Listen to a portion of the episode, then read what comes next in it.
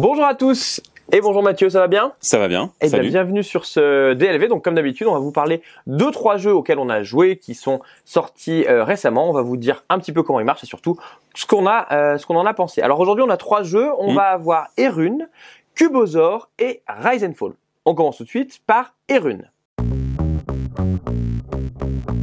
Alors Erune, Erune c'est un jeu de dungeon crawling, donc on va avoir un groupe d'aventuriers qui vont faire des missions. On trouvera les euh, personnages classiques, on aura le nain, le guerrier, la magicienne, l'archère, et puis bah, on aura des donjons dans lesquels il faudra euh, se déplacer, trouver euh, des objets, vaincre des monstres. On va monter de niveau au fur et à mesure, et on aura donc des aventuriers qui seront de plus en plus puissants. Donc dans le jeu, il y aura des joueurs qui vont jouer les aventuriers, et éventuellement un joueur qui jouera le maître du donjon. Alors on n'est pas obligé d'avoir un maître du donjon, donc celui qui contrôle les monstres, ça peut être géré par une application. Et en effet, il y a une application qui est assez centrale euh, dans le jeu, qui va donc gérer tout ce qui va être événement, euh, événements aléatoires, éventuellement les déplacements, euh, les déplacements des monstres. Sur la mécanique de jeu, on est quelque chose de très classique. Sur un tour de jeu, on va avoir les monstres qui jouent, les joueurs qui vont utiliser deux actions pour se déplacer, fouiller et attaquer, et puis on enchaîne ainsi de suite jusqu'à ce que la partie soit soit gagnée. Plus ça passe, comme je vous l'ai dit, plus on va prendre euh, de l'expérience, et donc on va enchaîner euh, enchaîner un petit peu les euh, les scénarios. Donc on est vraiment sur quelque chose euh, d'assez classique, euh, très proche de euh, HeroQuest. Hein. D'ailleurs, juste là. voilà, le jeu a d'ailleurs été inspiré par euh, par par HeroQuest. Les premiers scénarios ont été faits par par HeroQuest. Qu'est-ce que tu en as pensé, Mathieu? Alors déjà, il y a deux choses que je voudrais souligner, euh, dont tu n'as pas forcément parlé. Euh, il y a le fait que tout d'abord, il y a effectivement, il y a un maître des ombres qui Mhm. Incarne les monstres, ça tu l'as dit. Euh, mais il y a des interactions assez fortes entre le système de jeu, euh, les joueurs et le maître des ombres en fait. Il peut vraiment euh, donner des contraintes très fortes aux joueurs. Mhm. Et ça, c'est quand même quelque chose qui est important, qui euh, qui vient perturber la vie, euh, qui est systémisé, alors que dans HeroQuest, bah, on va juste gérer l'IA des monstres et c'est tout. Euh, oui, le, deuxième- le- oui, le- le- le maître des ombres est un vrai joueur. C'est un vrai il est pas, joueur. il est pas là pour pour faire jouer les autres. C'est pas un maître Ouais, ouais. du jeu. Euh, et la deux, et il progresse d'aventure en aventure. Tout à aussi. La deuxième chose, c'est que euh, on a une application euh, qui vient avec le jeu et qui va permettre au setup de se faire petit à petit au cours de la partie. On n'installe pas tout en début de partie. Ben, dès qu'il y a un truc qui est ouvert, on va le dérouler, on va déplier la pièce. Et l'application, elle va aussi permettre de randomiser certaines choses, notamment bah, ce qu'on va trouver en fouillant une pièce ou une autre. Et elle va permettre de sauvegarder certaines progressions. Donc ça, c'est des choses qui sont assez intéressantes et qui sont a priori des points forts de Erune. Maintenant, qu'est-ce que j'en ai pensé? Eh ben, j'ai pas réussi à Mhm. fondamentalement rentrer dedans parce que l'univers était un peu générique. Mhm. Euh, je me suis pas retrouvé dans un univers euh, qui me parlait beaucoup. Euh, ça faisait vraiment euh, quête de bas niveau. Alors, c'était les premiers scénarios, Mhm. donc c'était effectivement ça. Mais j'arrivais pas à trouver de d'accroche suffisamment forte pour mes personnages, pour ce qu'on essayait de faire. Oui, tout à fait. Moi, j'ai j'ai eu un peu le, effectivement le même problème. Le premier scénario, c'est vraiment on rentre dans une cave et on va tuer des rats.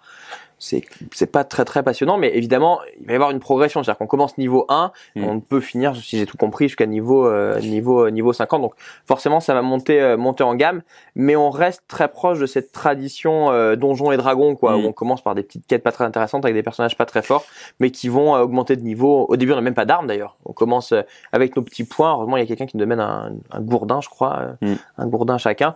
Donc le, le début ne commence pas très épique, mais quelque part, encore une fois, on est dans ce, cette habitude-là de ces, de ces jeux qui sont faits pour être joués vraiment sur le long terme. Ouais. Euh, à mon avis, l'intérêt du, l'intérêt du jeu, il est vraiment au long cours où on va voir son personnage C'est la campagne. qu'on va commencer à aimer euh, au fur et à mesure. Euh, effectivement, et en plus, on a un certain degré de customisation avec des talents qu'on va récupérer. Euh, T'as pas dû en forcément en voir beaucoup, euh, mais euh, mais effectivement, on va pouvoir acquérir des talents qu'on peut qu'on peut activer. Mm, mm. Euh, de, de la même manière, on a certaines réserves qui vont qui vont changer au cours de la partie.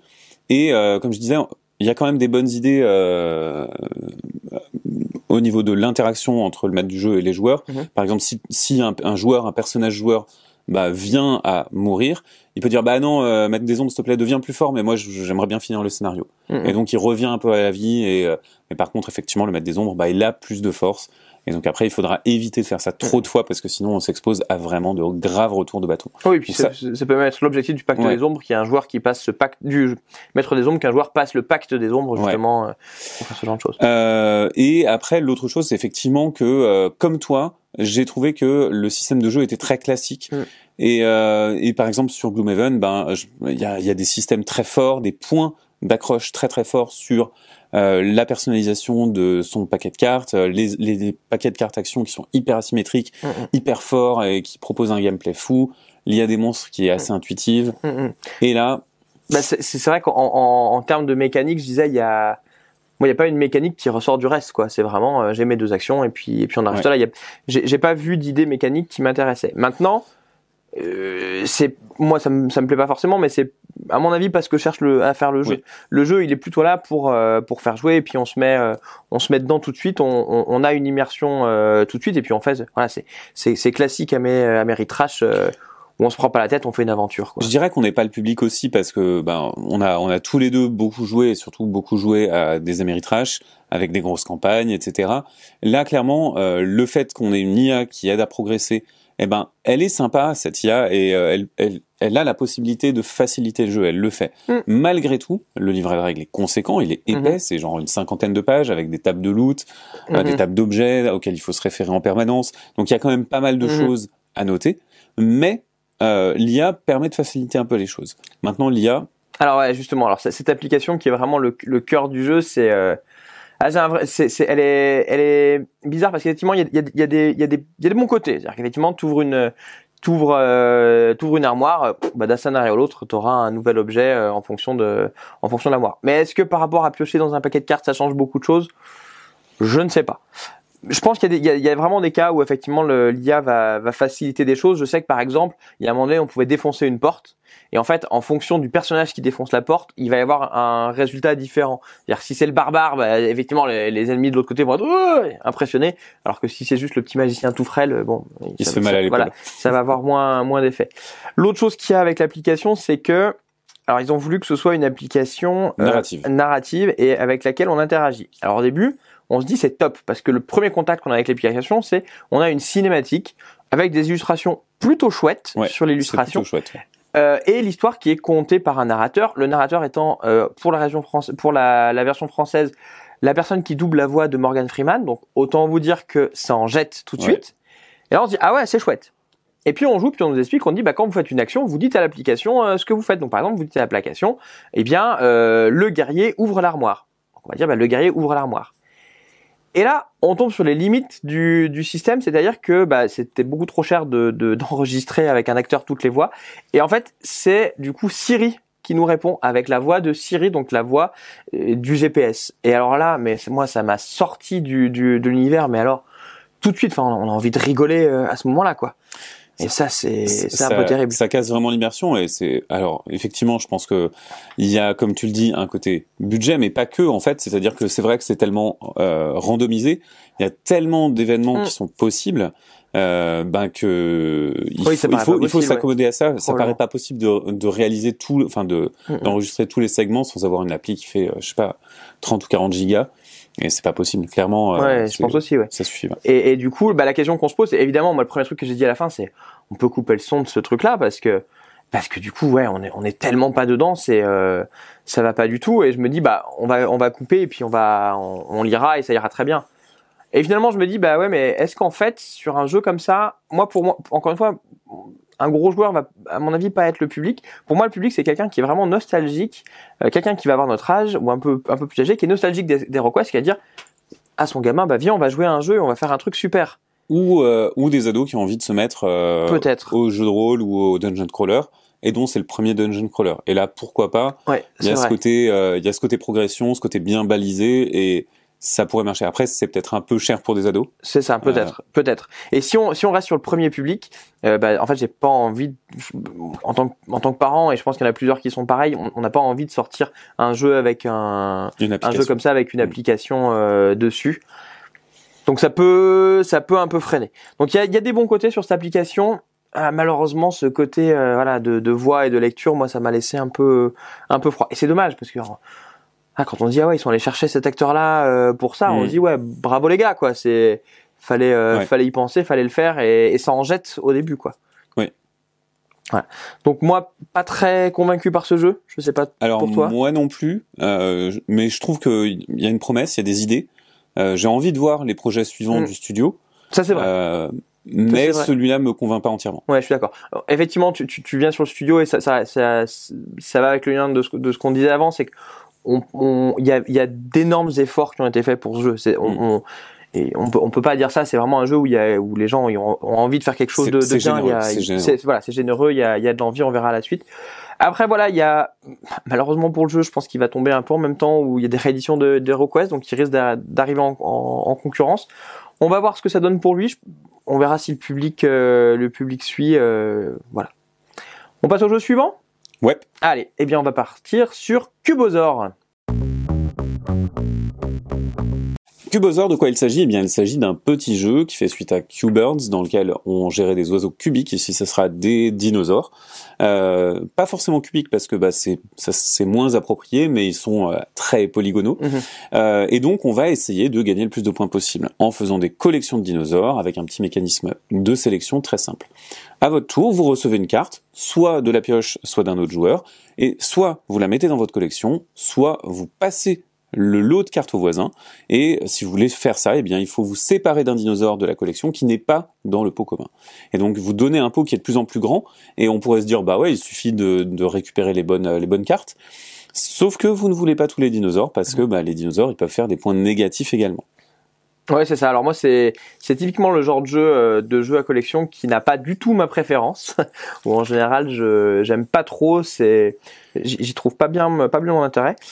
Et bah là, bonne surprise. Alors on va encore dire c'est parce qu'il y a des dinosaures. Non, c'est pas parce qu'il y a des c'est pas parce qu'il y a des dinosaures. C'est parce que euh, ce système justement de choix de cartes que tu vas donner, il est vraiment intéressant parce qu'au début de la partie, il y a des cartes qu'on a aucun problème à donner. On se dit oh celle-là m'intéresse pas, tant mieux. C'est une bonne occasion de me débarrasser de celle-là. Sauf que les cartes dont on se débarrasse, elles, les cartes, elles sont jamais mauvaises en, en elles-mêmes. À part peut-être une ou deux qui sont systématiquement négatives, mais dans l'ensemble, elles sont jamais mauvaises en elles-mêmes. Ça va dépendre du contexte de notre collection. C'est-à-dire qu'il y a des collections où si on en a une, ça fait moins un, mais si on en a deux, ça nous fait euh, 4 points. Mm. Voilà. À l'inverse, d'autres, euh, il faut qu'on en ait euh, beaucoup pour avoir des points. C'est quand on n'a pas beaucoup qu'on en a. Donc ces cartes qui vont qu'on va garder ou non, déjà on va se dire bah tiens, ce que je vais donner, ce que je veux pas la donner, et surtout cette carte qui est mauvaise pour moi, elle était vraiment bien pour mon adversaire. Mm. Et là, je suis en train de lui faire un énorme cadeau. Donc on est tout le temps en train d'équilibrer entre ah, est-ce que vraiment je veux donner ça ou est-ce que je veux le garder? Alors clairement, on est dans la mitigation des, des dégâts, Mm, mm. parce qu'en fait, on peut pas, on peut pas bien collectionner euh, exactement ce qu'on veut, parce que Mhm. les gens nous refilent des trucs, parce que euh, on doit vérifier que c'est pas trop bénéficiaire aux autres, donc on cherche à chaque fois le moindre mal, euh, ce qui va être le plus avantageux pour nous et le moins avantageux pour les autres.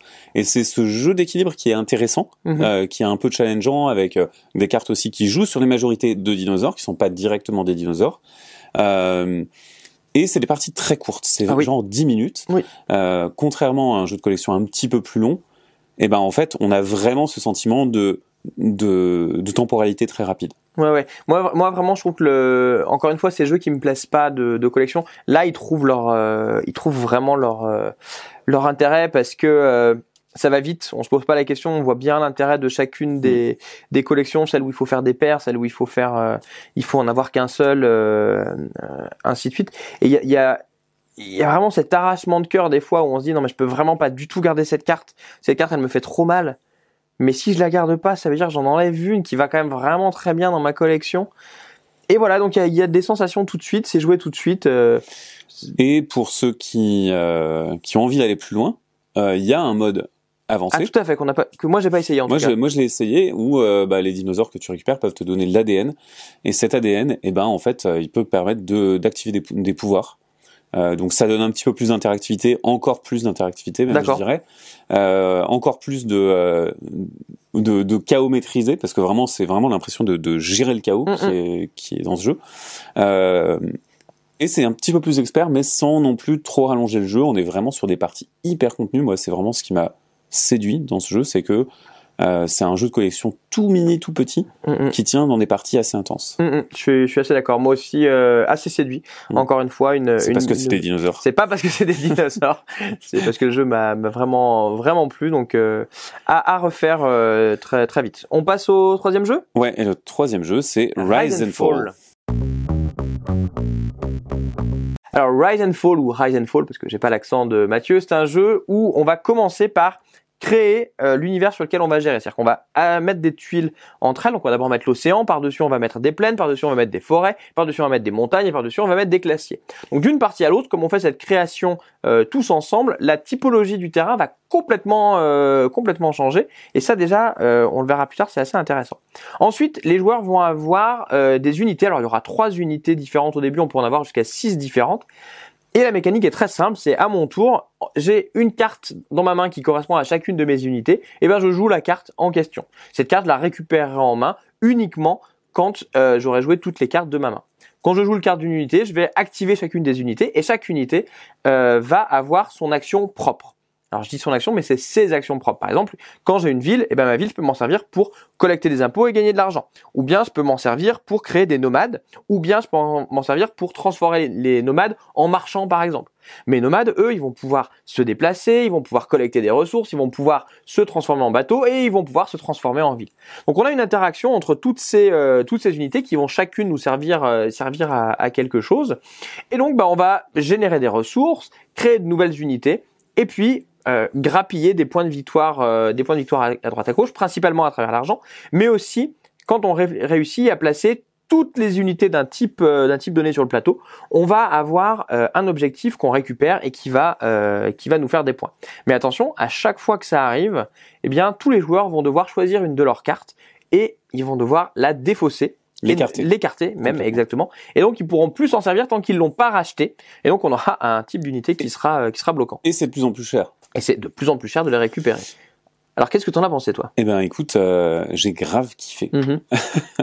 Parce que comme tu le disais, comme tu le soulignais, euh, les cartes sont, enfin la carte est différente à chaque fois, donc Mhm. on constitue ce territoire. Il y a quelque chose d'assez magique dans le fait de bah, de créer ce continent ensemble. Mhm, mhm. Euh, et puis à réfléchir. Alors quand on a commencé euh, la première partie, on place un petit peu au hasard, mais je pense que dès la deuxième partie, eh ben c'est pas la même. Euh, t'es, t'es vraiment dans la construction. Tu te dis ah ouais, si j'essayais de faire une grande mer comme ça, euh, j'essaye de la choper, etc. Alors bien entendu, c'est un vœu pieux parce que ça n'arrivera pas. Les Mhm. autres joueurs vous laisseront pas faire. Euh, mais euh, on sent que déjà on a de l'interaction très douce dans cette construction et puis après on rentre direct dans le dans le vif du sujet. On pose nos unités. On se dit parfait, ça a l'air vachement grand et au bout de trois tours de table, on se dit bah non, en fait c'est, c'est rikiki. Mhm. Euh, Il y a de la place pour personne. Il va falloir que je pousse les autres euh, pour arriver à me faire ma place, gagner les points. Et euh, ces unités, elles te donnent cette sensation de pouvoir orienter ton jeu d'une façon ou d'une autre. Ouais, clairement. Je pense que dans une partie, tu feras pas, euh, tu, tu créeras pas du tout toutes les unités. Ouais. Tu vas plutôt te dire, bah tiens, je vais faire plein de temples parce que ça me permet de convertir éventuellement, euh, éventuellement les autres ou de faire de l'argent. Ou bien je vais avoir des nomades qui vont partir à droite à gauche pour avoir plein de ressources. Ou bien euh, je vais faire des marchands pour aller, euh, Pour aller en prendre euh, Bénéficier des villes des autres. Voilà, ouais. c'est ça. Enfin, il y a, y a vraiment plein, plein d'axes de développement. Euh, Ce qui est d'ailleurs au début de la partie assez déstabilisant. Ah oui, je t'avoue que quand j'ai vu les cartes, quand euh, on m'a expliqué le jeu, ben, comme Mhm. toi, hein, on nous a expliqué le jeu. Euh, T'as ces six grandes cartes format euh, méga tarot et tu te dis oh là là là là où Ouais, on ouais, va Parce qu'il y a quatre actions dessus, et, euh, différentes au moins. Et en fait, ça va. Non, non, ça, ça dépend. Les temples, par exemple. D'accord, il y en a moins. deux. Ok. Mais, euh, mais c'est vrai qu'il y a beaucoup d'iconos et en fait, au bout de deux tours, tu sais faire. euh, T'as aucun souci, tu, tu comprends très très vite. Il y a deux trois petites règles à assimiler et en plus, alors il y a un truc qu'on n'a pas testé, euh, c'est que tu peux avoir de la symétrie, tu peux avoir une faction qui te donne un pouvoir qui vient vraiment orienter ta stratégie. Mm, mm. Et il y en avait un gros paquet, donc je pense que ça sera assez intéressant de, de voir ça, en fait, de voir comment ça se développe. Euh, en tout cas, moi, j'ai vraiment beaucoup apprécié la liberté, l'ouverture du jeu. Ouais, ouais, vraiment. Et eff- effectivement, euh, l'icono, on- on- pour revenir sur l'icono, elle, est- elle est super bien faite, Mm. donc on comprend vraiment en fait ce que permet de faire euh, chaque chaque action. On n'a pas besoin de nous l'expliquer. Mm. les les- comme j'ai dit, on commence avec trois unités. Il n'y a pas besoin d'unités, les trois, d- d'expliquer les trois unités qui restent. On comprend, on comprend tout de suite. Et effectivement, il y a, y a énormément de, de choix dans ce qu'on euh, dans ce qu'on peut faire, et, euh, et c'est très visuel. Parce qu'en plus, tous Mm. les meeples sont différents en fonction des euh, en fonction des unités, donc on voit Oui, bien. a le euh, volume aussi. voilà, euh, on voit bien ce qui est en train de se, ce qui est en train de se passer. Donc c'est finalement, c'est un jeu qui est accessible quelque part. Alors Mm. qu'on pourrait se dire, effectivement, au début quand j'ai regardé, je me suis dit, mon Dieu, mais où est-ce que je vais, où est-ce que je vais aller? Et en fait, le jeu est accessible parce que euh, tout se déroule de façon assez logique. Mais c'est pas parce qu'il est accessible qu'il est simple. Et comme tu as dit, il est, à mon avis, hyper profond et il y a plein de choses à faire.